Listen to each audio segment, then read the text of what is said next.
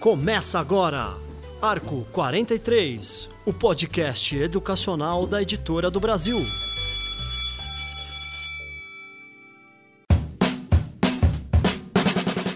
Olá, educadores! Começa agora o programa Arco 43, Educação para você ouvir comigo hoje. Pedro Renato, tudo bem, Pedro? Tudo ótimo. Maravilha. Hoje nós vamos falar sobre infância e natureza significados e descobertas. Para o programa de hoje, convidamos Vera Melis. Ela é consultora educacional e especialista em organizações de espaço para a infância, doutora e mestre em educação. Muito obrigado, Vera, pela presença. Prazer é meu. Giovana Barbosa, mestre em Direitos Humanos, especialista em Educação Infantil e coordenadora da Divisão de Formações da Uma Paz, que é a Universidade Aberta de Cultura e Paz no Meio Ambiente. É isso, Giovana? É isso. Muito é obrigado isso. pela presença. Obrigada. Perguntando já para vocês, qual é o legado de se aprender sobre natureza desde a infância? Vamos começar trazendo a questão sobre natureza. É muito importante que todos nós pensamos em natureza como algo que vem acontecendo de forma informal. Uma planta que está próxima da criança, um estudo da água, coisas que são naturais e que acontecem muitas vezes trazidas pela escola. O que a gente está hoje começando essa conversa, que acho super importante, é alertar a importância de viver na natureza, de fazer com que a criança, principalmente a criança na sua infância, possa ter a oportunidade de descobrir, de buscar o significado, de vivenciar situações naturais que só essa aproximação e a vivência no mundo natural e junto à natureza é que irá possibilitar. É diferente de você é, brincar na natureza e você trazer a natureza para que a natureza possa ser um elemento de brincadeira para a criança, né? Então, inicialmente, acho importante conceituarmos essa aproximação da natureza com a criança e o que isso pode significar e trazer de benefício para ela, né? Então, eu acho, complementando essa, essa começo de conversa que a Vera traz de uma forma muito importante, eu acho que a gente, quando fala de natureza, a gente sempre tem esse conceito de que a natureza está longe. E a gente nem sempre é, lembra, tem isso em mente, de que nós somos natureza. Até porque a gente tem uma vida muito. Hoje, a maior parte das pessoas moram em centros urbanos. Então, gente, e o nosso modo de vida deixa a gente um pouco separado dos processos onde a gente tem um pouco mais de contato com as outras vidas. Porque a gente habita um planeta com muitas vidas. E esse processo de vida, de, de, de deixar, de aproximar a criança do convívio com outras fontes de vida, com outros tipos de vida, é muito importante. E isso faz parte de todo o nosso aprendizado, de todos nós seres humanos. E a gente vê muito se você pensar, né, o que, que aconteceu com o brincar ao ar livre? As crianças, como a Giovana coloca, hoje nós vivemos uma sociedade muito urbana. O tempo livre da criança diminuiu e a gente tem estudos que demonstram que eh, o aumento de crianças obesas, tanto nos Estados Unidos como em outros países, a gente fala dos Estados Unidos porque é a, a mais recente pesquisa divulgada. Mas nós podemos perceber isso também, que não existe mais o brincar ao ar livre, por N razões por segurança, por vida confinada a condomínios, a apartamentos e Nos mesmo Estados assim, Unidos por causa do clima. do também. clima. Mas é interessante porque nos Estados Unidos, mais pela cultura de não permitir que a criança fique mais sozinha. A gente vê diferença isso na Europa, por exemplo. Eu estive na Finlândia e me chamou muito a atenção de como a cultura do brincar e respeitar a natureza e vivenciar eh, situações com a natureza é, é importante. Era um dia de chuva, de muito frio, e eu entrei numa escola de educação infantil e os pequenininhos estavam colocando galocha e capa de chuva, porque todos iam brincar na praça que estava que era em frente à escola. Que Na legal. chuva. Na chuva e muito frio, muito frio. E eu falei, eu preciso estar presente numa situação dessa. E fui com as crianças, né? E elas estavam mexendo na água, mexendo nas folhas, pegando a lama, brincando com a lama, identificando uh, uma água limpa da água mais suja. Ou seja, não era é, uma brincadeira dirigida, era uma exploração de reconhecimento e respeito Sim. à natureza, né? A gente, aqui no Brasil, a gente, nas escolas, os professores, eles não, nem fazem ideia disso, né? Eles Pelo não contrário, estão preparados para é, ver esse tipo de atividade como algo pedagógico. Pelo contrário, nos tiram da sujeira, né? Então, mas isso é um movimento que é a higienização, a né? higienização foi um movimento muito forte. Eu acho que a gente tem escolas brasileiras já avançando nesse sentido. Eu trabalho lá na UMAPAS, que fica dentro do Parque do Ibirapuera. É uma universidade aberta de meio ambiente e cultura de paz e a gente recebe escolas. A gente promove, junto com algumas escolas, esse tipo de interação. A gente também faz um trabalho muito interessante de formação de professores em parceria com a rede pública de São Paulo, onde a gente fala dessa questão da sustentabilidade e a sustentabilidade passa pela questão da exploração e das relações. E a gente consegue desenvolver uma, é, uma série de, de habilidades nas crianças na medida que as crianças podem presenciar fenômenos da natureza. Então, a questão da resiliência, a questão inclusive do aprendizado sobre a morte. Ela acontece de uma forma muito mais orgânica é quando a gente consegue presenciar isso na natureza. Então a gente vê também um movimento, eu acho que hoje, né, começo do século XXI, a gente vê isso é, não só no mundo, no mundo com certeza, na Europa com experiências um pouco mais, bastante, né, dif diferentes das nossas, mas é, eu vejo isso no Brasil também como um desejo dos professores de escolas públicas e privadas em busca, fazendo né, suas movimentações. A gente vive um período de muitas mudanças, inclusive nos marcos legais na educação brasileira, né? Tem a questão da BNCC, mas a gente vê esse momento de transição. A gente tinha uma, escola de um jeito e a gente está vendo aí, né, se modificarem, buscando uma integração com as suas comunidades para que isso possa acontecer de uma forma mais orgânica. Qual que é o legado de você ter crianças envolvidas desde cedo com natureza, com espaços naturais? Existem algumas pesquisas que demonstram que quanto mais tempo a criança estiver uh, ao ar livre, vivenciando situações, recebendo o sol, uh, o vento, enfim, convivendo com o ambiente natural, né? A imunidade da criança melhora o nível de doença uh, infantil, de alergias, diminui muito. Então, esse é um tipo de pesquisa. Mas eu gosto de pensar que a criança, quando ela tem oportunidade de brincar junto à natureza, e não eu, eu não estou falando do playground, tá? Porque muita gente fala assim, brincar ao ar livre no é. playground eu já estou uh, brincando com a natureza. Não. Com é, aquele chão de EVA. Né? É, chão de EVA, o chão de EVA, o plástico do escorregador, né? às vezes uma madeirinha e às vezes uma cordinha. Não, não. Eu estou falando num quintal. Na, num quintal onde tem um monte de terra, pedrinhas, né? Coisas que eles possam carregar, pedaços de madeira. Pode ser um parque, por exemplo. Um parque, Pode, uma praça. praça né? Eu falo assim, às vezes a escola, ela não precisa ter um playground. Se ela tiver um quintal com muita coisa para a criança explorar e livremente poder brincar, o benefício será muito grande. Primeiro porque não sendo uma brincadeira dirigida, sendo algo que ela estará sendo uh, estimulada e motivada a mexer, a cultivar, a brincar junto ou separado, a criar situações. Imagina, a criança pode criar um riozinho, trazer a água, fazer uma lama, alguma coisa. Ela está brincando. E essa brincadeira com elementos naturais, com elementos da natureza e convivendo com situações que ela vai perceber o, o, o relevo é diferente, vai ter uma parte maior, ela pode escorregar, uma parte tem grama, outra, outra parte tem um monte de gravetos, enfim.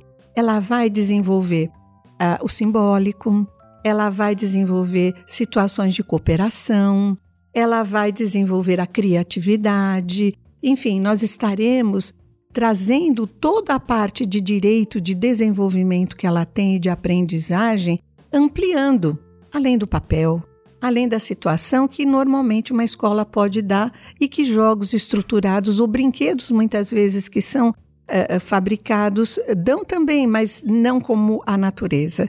A natureza é brilhante.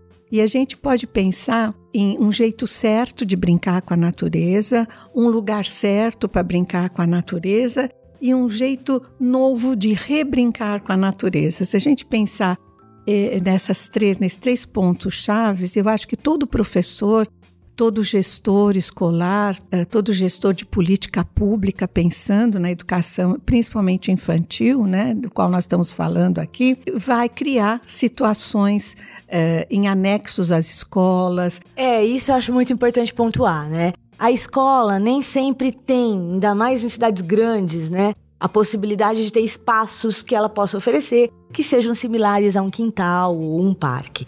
Mas ela pode e deve buscar parceria com a praça, né, com a comunidade, com os pais, com um parque mais próximo e ela pode criar hábitos como, por exemplo, desde a educação infantil, mas que isso não fique só na educação infantil. Acho muito importante salientar a importância da a necessidade que as crianças do fundamental também têm de explorar e conviver é, com os elementos da natureza, inclusive porque incentiva a nossa curiosidade. E, a observação, como a Vera colocou, né? A gente tem uma série de desenvolvimentos, de habilidades quando a gente está em contato com a natureza, mas os nossos sentidos também se desenvolvem. E a gente, a nossa habilidade de escuta, a nossa, a nossa percepção. Então, eu acho que a criança pequena, ela tem um jeito de brincar e é nossa responsabilidade, responsabilidade da autoridade amorosa, do adulto que ocupa esse espaço de cuidador e de educador, é, é, é, ter cuidado com o espaço no sentido de não oferecer grandes riscos, mas de promover esse contato na rotina da criança. E isso pode ser não necessariamente no espaço da escola, porque a gente vê aqui em São Paulo escolas que têm propostas pedagógicas bacanas, mas não tem um espaço que oferece um chão de terra, que não oferece a possibilidade de um jardim onde as crianças possam observar a questão dos insetos. É, mas ela pode fazer parceria e colocar a criança pelo menos para dar uma volta no quarteirão da escola, desde a educação infantil. Porque isso ajuda a gente a ampliar nossa visão, nossa percepção, nosso sentimento de pertencimento.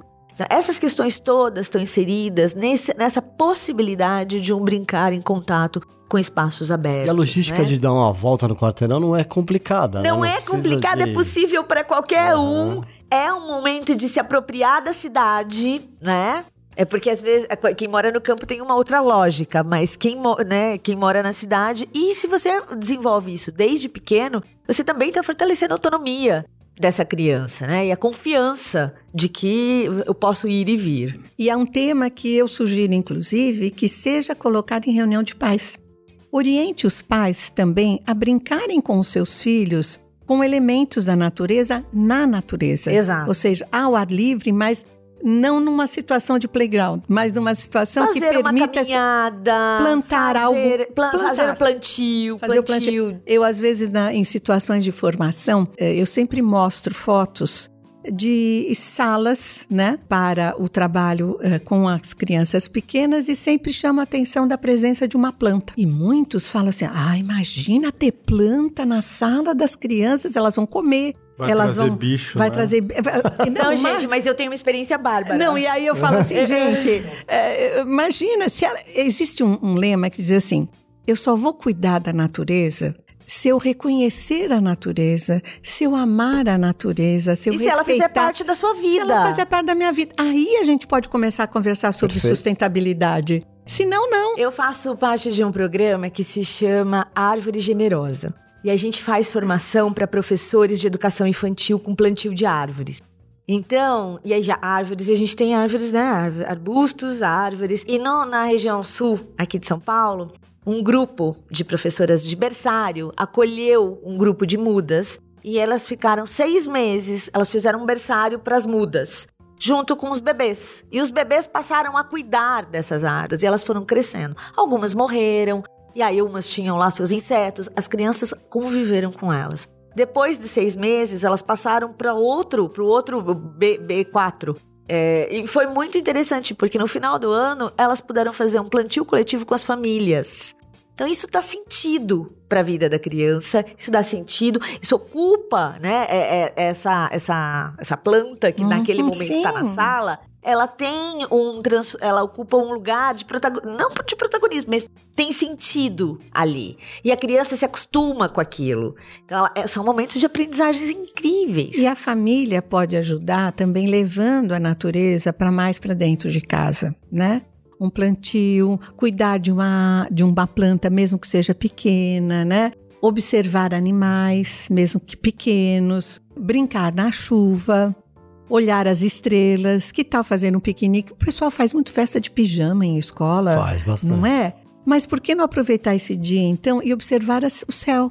Observar as estrelas, observar o som que a noite traz, que é diferente do som do dia. Tudo isso faz parte da natureza. Agora, se você não tiver nada, nada, nada, não tiver nada dessas possibilidades que nós estamos conversando nesse momento, mas gostaria de começar, eu sempre sugiro assim: leve um pouco da natureza para sua sala de aula ou na sua casa.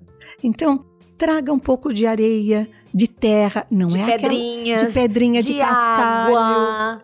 Água, né? A água faz parte da nossa vida e muitas vezes a gente tem muito medo de trabalhar E água com terra é muito legal. É, Mas, gente, é divertidíssimo. Qual a criança que não gosta de mexer na água e mexer na terra e os dois juntos? Exato. E uma Não é coisa verdade? fácil de professor fazer também, que a gente pode fazer em casa, são os pequenos tablados onde você coloca pedrinhas, coloca areia, coloca água ou bacias. Isso pode estar em bacias e pode ser um caminho e a criança vai explorando isso.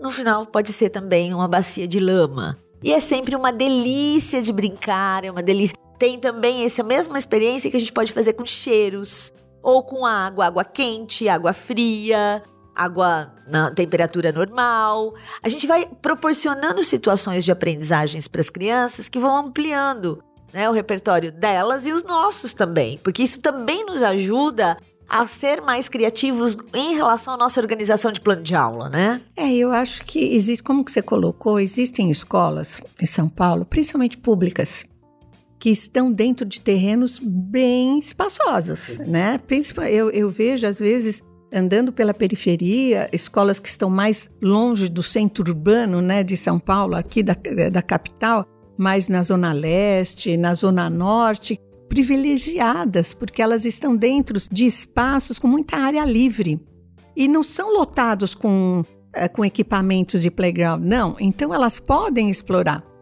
elas podem transformar aquilo em espaços de vivência. É, porque aí a gente se apropria da- do- dos espaços no conceito do espaço educador, né? Exatamente. O espaço educador, ele é todo lugar da escola. Ele pode ser o refeitório, mas ele pode ser, e principalmente nesses casos, nesses exemplos que a Vera citou, onde a escola tem vantagens ali territoriais, Sim. a gente pode construir jardins, a gente pode construir hortas, minhocário, fazer o uso do minhocário, fazer ah, o uso da composteira. Essas questões, essas estratégias ajudam, são riquíssimas de aprendizado, de possibilidades de exploração e muito bom pra, pra- de exemplo para a família também. Uma, uma coisa bacana é convidar a família para ajudar a construir tudo isso também, né? Sem dúvida, eu acho que se a gente quiser aproximar a criança à natureza, a essa vivência, a essa oportunidade de desenvolvimento que ela terá e de uma aprendizagem natural, a gente costuma muito colocar da aprendizagem natural que a, a- essa aproximação traz. E às vezes o maior desafio é com o professor que acha que ah, isso será mais uma atividade. Mais Eu- um trabalho. Mais um né? trabalho. Acho importante começar a conversar sobre isso e desmistificar. Trazer a criança para brincar lá fora, né? Vamos, vamos para fora, vamos brincar lá fora, né? Não é mais uma atividade, não, é uma atividade importante e que ela pode aprender e desenvolver habilidades, desenvolver atitudes, principalmente as socioemocionais, que o brincar junto com os outros num espaço mais aberto e com esses elementos irá trazer, né? É uma atividade que ela pode desenvolver os conteúdos que ela desenvolveria dentro de sala de aula E fechada. pode ser mais prazeroso. pode Muito ser mais, mais. prazeroso para o professor. E E eu para- acho isso muito importante. É verdade. Pode ajudar nas relações dentro da escola, com outros professores, com a coordenação pedagógica, com a direção. Dele próprio com os alunos. Dele próprio com os alunos, porque tem um encantamento e tira a gente da nossa zona de conforto. E eu acho que é muito importante a gente perceber que esse é um caminho sem volta. Quando a gente começa a trabalhar desse jeito, é, a gente vai resgatando na gente uma delícia, uma alegria. E eu acho que é um pouco a alegria dessa descoberta, de presenciar a descoberta, que é o papel do educador. Então a gente entra em contato com essa escolha que a gente fez, essa escolha vocacional de, de ajudar a promover um mundo de descobertas, né? Um período de descobertas na vida da criança. Eu vejo muitos professores muito encantados quando começam a, a usar esse, esses novos recursos, né? Que não são novos, mas que passam a fazer parte de, da, da escola de um jeito diferente. E eu acho isso muito rico. E acho também que quando a gente começa a usar, pela minha experiência, o que eu tenho visto é que o próprio educador passa a ter um outro olhar para a docência, mas também para aquele repertório de materiais que ele usa. Por exemplo, a gente vem, principalmente na educação infantil, usando um monte de EVA, purpurina, uma série de questões ligadas a, a um momento histórico que a gente vem, né?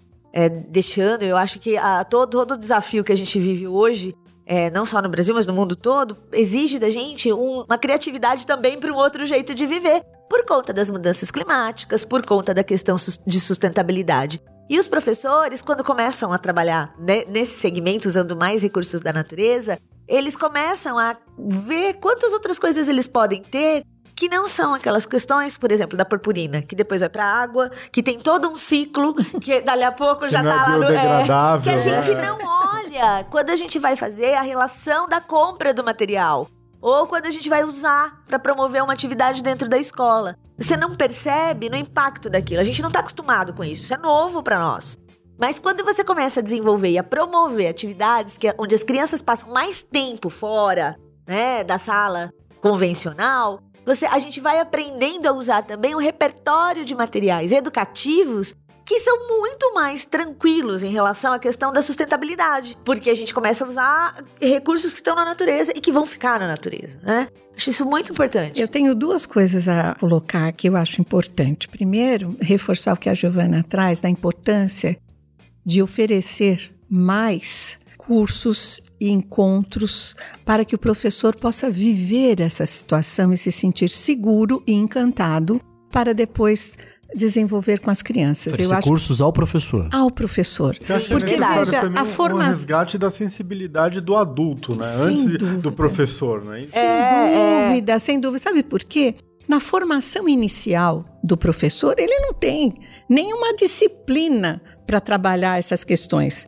Além de não ter uma disciplina, ele é focado em algo é conteúdo, é conceito, é atividade, é, é planejamento, é avaliação, é portfólio, é documentação. Esse tema, ele ficou, de uma certa forma, em segundo plano. Né? A gente tem agora que promover mais encontros para conversar sobre isso, para encantar, para sensibilizar e para apoiar o professor, para que ele possa ter segurança e entender como que ele pode trabalhar a mesma coisa que ele faria dentro de sala de aula, né, com criança sentada, ele pode trabalhar os conceitos de uma forma mais interativa e levando essa brincadeira.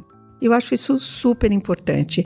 Uma outra questão que eu acho interessante também trazer aqui é que muitos é, muitos professores, quando você fala, você trabalha com natureza? Assim, a gente faz a, o feijãozinho, a gente faz não sei o quê, e a gente usa muito material reciclável. Né? O, a utilização ou reutilização de materiais para isso. Lembrando que isso não quer dizer que você está trabalhando com a natureza. Nossa, é ótimo, louvável. Vera. Louvável a gente Preciso usar. pegar um gancho aqui, uma gente. Coisa, uma Desculpa, coisa, outra é coisa, verdade. outra Então muito vai. bem colocado, Vera. E eu, uma coisa que eu vejo, gente, muito é a questão da confusão. E a gente precisa colocar luz nisso. Da questão da garrafa PET. A gente vem de um processo educacional no Brasil e no mundo todo onde a gente é, teve um período muito de uma imposição e de um, uma pegada de educação ambiental um pouco terrorista. Então, as professoras, exatamente como a Vera bem colocou, né, também tinham o cuidado de trazer a garrafa PET para a escola. Mas, gente, nós estamos hoje num outro momento histórico. A garrafa PET, ela precisa voltar para a indústria. A garrafa PET que vira brinquedo, ela vai parar no rio. De, em qualquer rio. Em São Paulo, no Rio de Janeiro, na, em Minas, é, no Rio Grande do Sul, ela vai parar inevitavelmente no rio. Ela vai contribuir para as enchentes e ela não é, ela não proporciona esse brinquedo tão fantástico assim para as crianças, né? É, a gente passa por um momento um pouco que é importante a gente colocar luz. A gente está num período onde as crianças são muito fascinadas é, é por estímulos visuais, por estímulos auditivos. Então a gente está competindo. Um brinquedo é, que, que normalmente a professora gasta lá um tempo confeccionando a garrafa PET. A criança vai brincar o quê? Um pouquinho, 20 minutos, meia hora, uma hora. Esse brinquedo inevitavelmente vai pro lixo. O impacto dele na escola e na vida nossa Ele como pode ir no sociedade, ele pode ir pro lixo reciclado. ele pode ir para a indústria. A, a PET tem que voltar para a indústria. É responsabilidade da indústria pegar. É outra coisa muito importante. Muito obrigada, Vera, por ter compartilhado isso. É Eu não podia deixar de chamar Boa, boa, atenção Vera. nisso, É a porque questão- é uma confusão mesmo. É, de gente. É sustentabilidade, separar. natureza. E eu coisas agradeço demais essa oportunidade de a gente poder falar disso, porque é uma coisa que eu percebo demais na formação de professor. Escolas pequenas que não têm espaços, por exemplo, de jardins, como eu acabei de dizer, que às vezes fazem horta vertical na questão da garrafa PET. Oh, gente, não pode. A garrafa PET contamina aquele legume, aquele alface, aquela beterraba, aquele, é, é, é, o rabanete. Ela não pode ser usada Aquela para a horta. do plástico, né? Exatamente. Exato. E nem o pneu. Gente, mas isso é é, muito comum. o que tem de escola... E nem o pneu. Tem, gente. É muito E isso comum. coloca-se no programa assim: eu trabalho com a natureza. Exato, exatamente, mas isso é ruim. Onde é legal colocar uma horta? Uma horta no chão.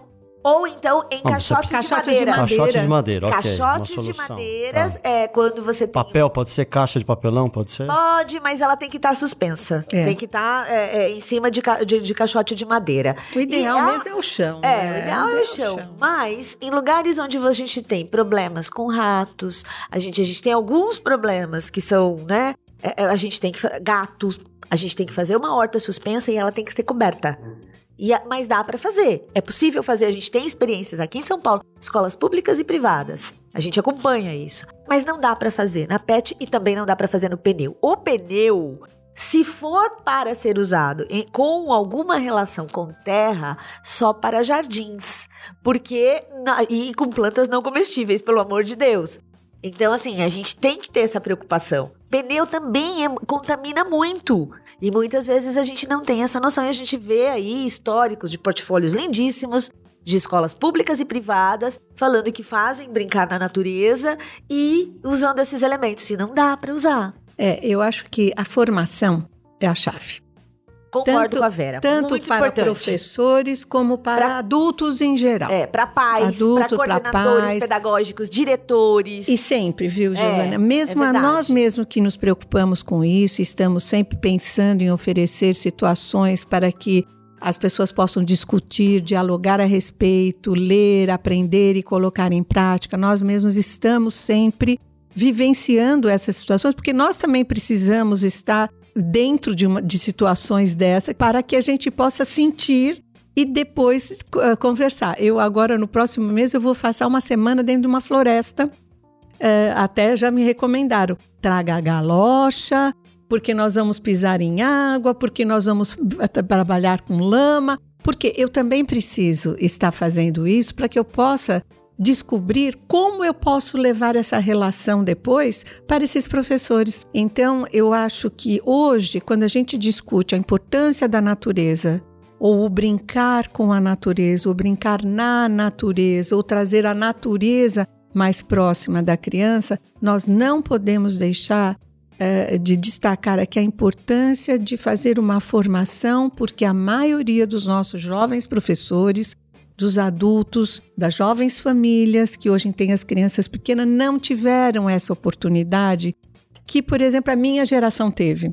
Né? A minha É geração verdade. brincava E na aí, rua, brincava essa- no essa- quintal, fazia comidinha, É. pegava o tomate no quintal da avó, fazia comidinha, pegava.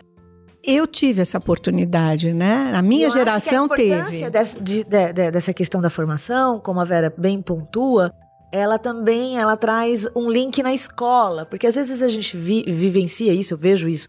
Algumas professoras mais jovens, muito entusiasmadas, começando a fazer esse processo com seus alunos, mas como a coordenação pedagógica não está a par e a direção também não, ca- causa alguns ruídos na escola de entendimento.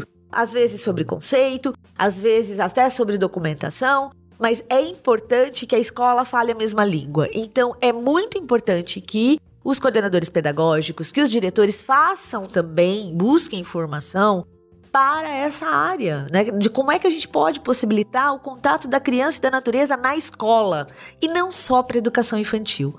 Porque a infância perdura, a questão do brincar na natureza é essencial para todos nós, inclusive para adultos, é, traz saúde, é, traz alegria, traz resiliência. E contribui para o respeito com a Exato. natureza.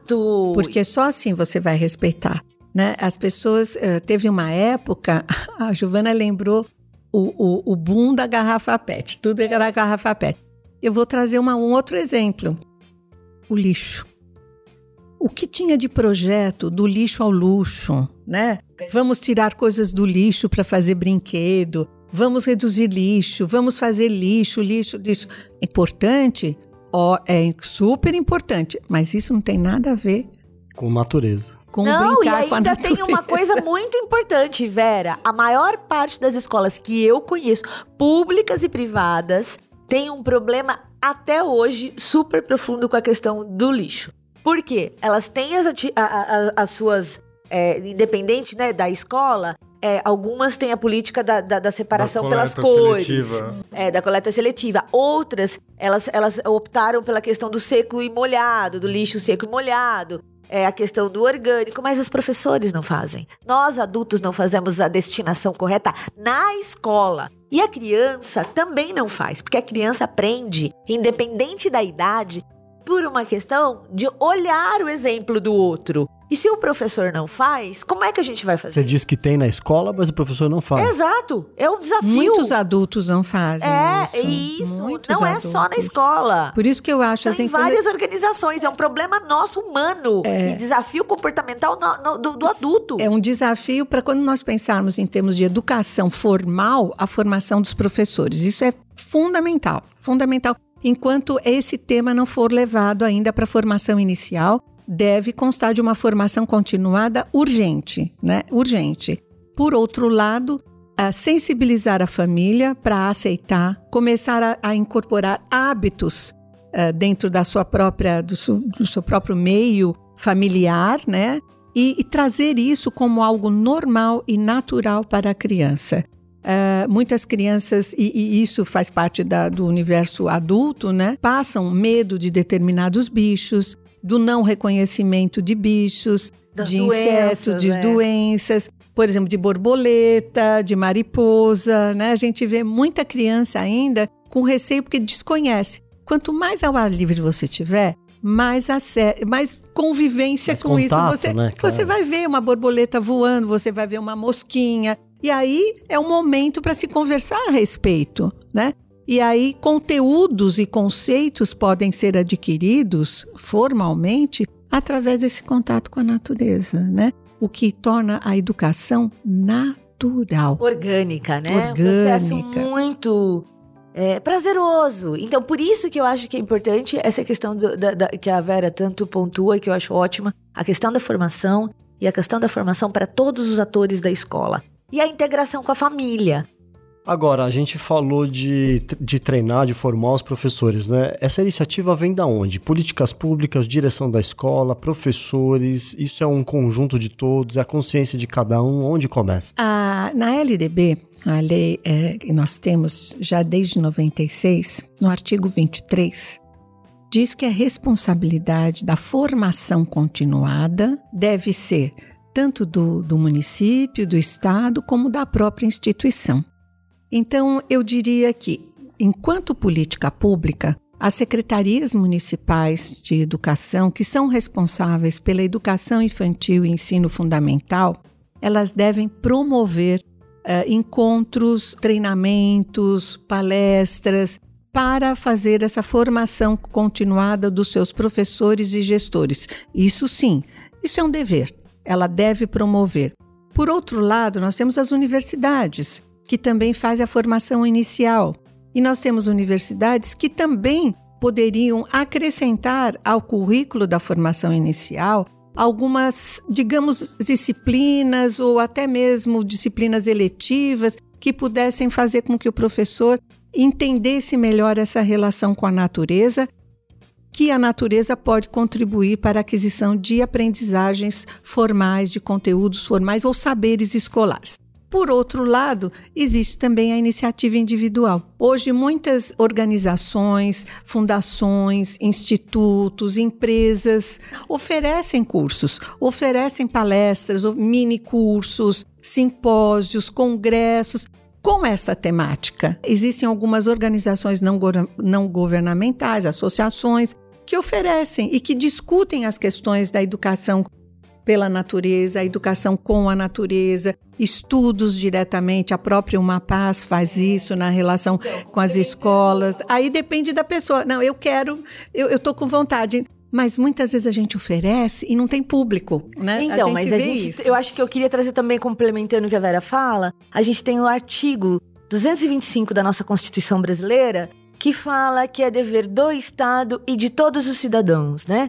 cuidar do nosso maior patrimônio, que é o meio ambiente, e zelar e conviver nesse meio, né? Com, é, respeitando o compromisso com as futuras gerações. Quando a gente fala da área ambiental, a gente tem um relatório, que é o relatório do nosso futuro comum, que traz lá no preâmbulo, lá em 87, esse chamado para as organizações internacionais, públicas e privadas, sobre o compromisso que a gente tem que ter com as futuras gerações.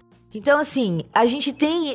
Esse compromisso é nosso. Hoje, a gente tem, por meio dos ODS, os Objetivos de Desenvolvimento Sustentável, que a ONU trabalha, que o nosso país é signatário, que a nossa cidade segue um plano de metas de governo, todo alinhado à questão do compromisso com o desenvolvimento sustentável e dessa questão do compromisso com as futuras gerações. Então a gente, a Vera trouxe uma fala muito bem detalhada, falando que todos os atores são responsáveis. Governo, a gente tem a parte da, da, da, das empresas, muitas empresas ligadas à parte educacional oferecem cursos maravilhosos, é, mas também a gente tem que procurar ter esse interesse. Eu acho que oportunidades como essa, que a gente está tendo aqui uhum, hoje, uhum. contribuem muito para que todas as pessoas, independente da idade, é, se conectem com esse tema e busquem contribuir com o lugar onde ela está inserida para que essa, essa temática seja melhor explorada.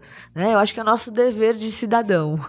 Qual que é o legado da gente ter pessoas conectadas com a natureza? O que, que isso vai nos ajudar lá na frente? Qual é o Pessoas mais criativas, mais emocionalmente mais equilibradas, é, mais alegres, com mais resiliência, com mais senso de cooperação. Pessoas com interesse pela ciência, compromisso importantíssimo que a gente precisa ter. E, e paciente, sabe paciente, por quê? Porque a natureza ensina você a esperar. É, que compartilham mais, você aprende a esperar. Tudo então que estamos você... precisando no momento. Claro. Tudo, pessoas mais tudo. alegres, pessoas Por isso que a gente pensa da nova geração. É, é porque nós temos assim, nós temos a minha geração, né? A geração que vai de 50 a 60, 70. De 70 a 90 foi uma, é, foi uma geração mais tecnicista, por conta até mesmo da organização escolar, enfim, da, da situação social, né? Depois vem uma geração que, que aprendeu e que teve acesso ao tecnológico. E hoje nós temos o quê? Nós temos essa preocupação de trazer a nova geração, tem que ser uma geração mais sensível, mais criativa, mais cooperativa, mais resiliente. Mais resiliente. E isso a gente pode conseguir através da aproximação com a natureza. Mas vai estar tá aprendendo também a conviver. A convivência hoje tem um lugar muito importante porque nós estamos vivendo um período da história onde a tecnologia ocupa muito nas nossas vidas. A gente ocupa perdeu um lugar... a habilidade do convívio social. Exato. Né? Convívio social. E, e a natureza é, o resgate disso mora nesse lugar, no convívio com a natureza. Muito bem. Estamos chegando aqui ao final do programa. Infelizmente, o assunto é muito, muito bacana, muito rico. Eu queria que, por final, vocês deixassem é, uma mensagem ao professor que quer trabalhar isso em sala de aula, ou que não trabalha ainda. Enfim, um incentivo para ele começar a fazer essa diferença, porque a gente ouviu aqui e faz muita diferença para as crianças, né? Verdade. Bem, eu diria que hoje nós temos uh, facilmente, né? Como encontrar subsídios, leituras, eh, informações. Nós vamos usar a tecnologia a nosso favor. Então, procurem Uh, associações que trabalhem com a criança, com a natureza, que façam uh, simpósios, que promovem workshops, que discutem a questão da aproximação da criança com a natureza e tentem participar, fazer leitura e, cri, criar redes pra, de apoio, né? Para que possam, entre os professores, entre as famílias, elas possam criar situações possíveis já, começando de uma forma até pequena, mas que tem a possibilidade de ampliar dentro das escolas, as famílias se unindo para criar situações na própria comunidade, com praças, com terrenos baldios. Tem muito terreno baldio por aí e que pode ser usado de repente, pedir permissão, né, à prefeitura para no mutirão a gente construa alguma coisa para que as crianças possam ter um espaço com segurança, mas que a criança possa ter essa oportunidade. Frequentar cursos, frequentar a universidade a Uma Paz.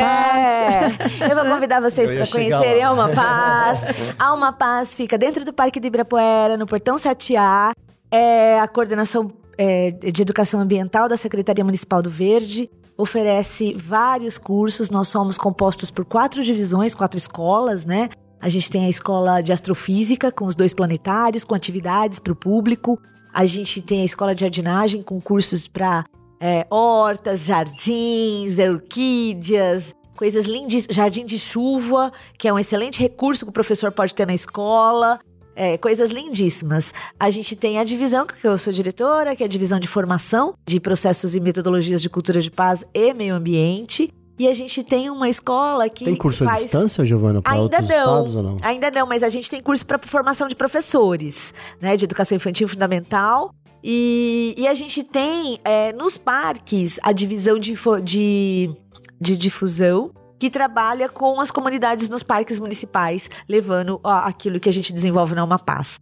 Então a gente tem ali uma série de, de cursos gratuitos, mas a gente tem, como a Vera colocou, outras oportunidades também para quem mora em São Paulo e para quem não mora. A gente tem uma série de lugares que oferecem, mas eu acho que o importante é incentivar ao pai, à mãe, a avó, a tia, a madrinha, a pessoa que não tem filho, mas que convive com crianças, é, a escola, a diretora, a coordenadora pedagógica e a todos os professores a poder se aproximar mais desse lugar de promoção de, de vivências na natureza, né? De promoção do brincar, mas também vivências, onde a criança possa ter tempo para explorar, tempo para estar sozinha nessa exploração, tempo para a criança brincar, se esconder na natureza, onde ela possa explorar e, e a gama de curiosidade que ela tem que ela pode ter. Porque tudo isso é muito importante, é assim que a gente aprende por meio da curiosidade.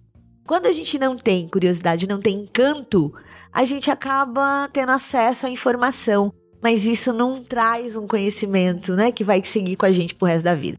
Então, agradeço muito essa oportunidade. Obrigado. E eu quero então deixar também, já que você trouxe a é, educação à distância, no ano que vem nós estaremos promovendo então uma educação, uma, um curso de educação à distância com representantes e até internacionais, é, participantes, professores internacionais, no qual nós vamos estar disponibilizando gratuitamente essa educação à distância para o mundo inteiro.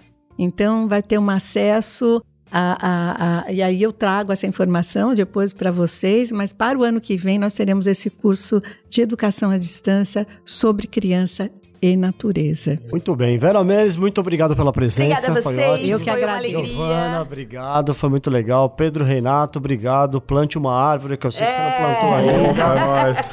Obrigado a todos. Obrigada, obrigada. O programa Obrigada. Arco 43 termina aqui. Obrigado a todos e até o próximo programa. Você ouviu Arco 43, o seu podcast educacional, uma iniciativa da Editora do Brasil. Nosso compromisso com a educação brasileira começa pelo nome. Acompanhe nossas redes sociais: facebook.com barra Editora do Brasil, youtube.com barra Editora do Brasil e o Instagram, arroba Editora do Brasil, underline oficial.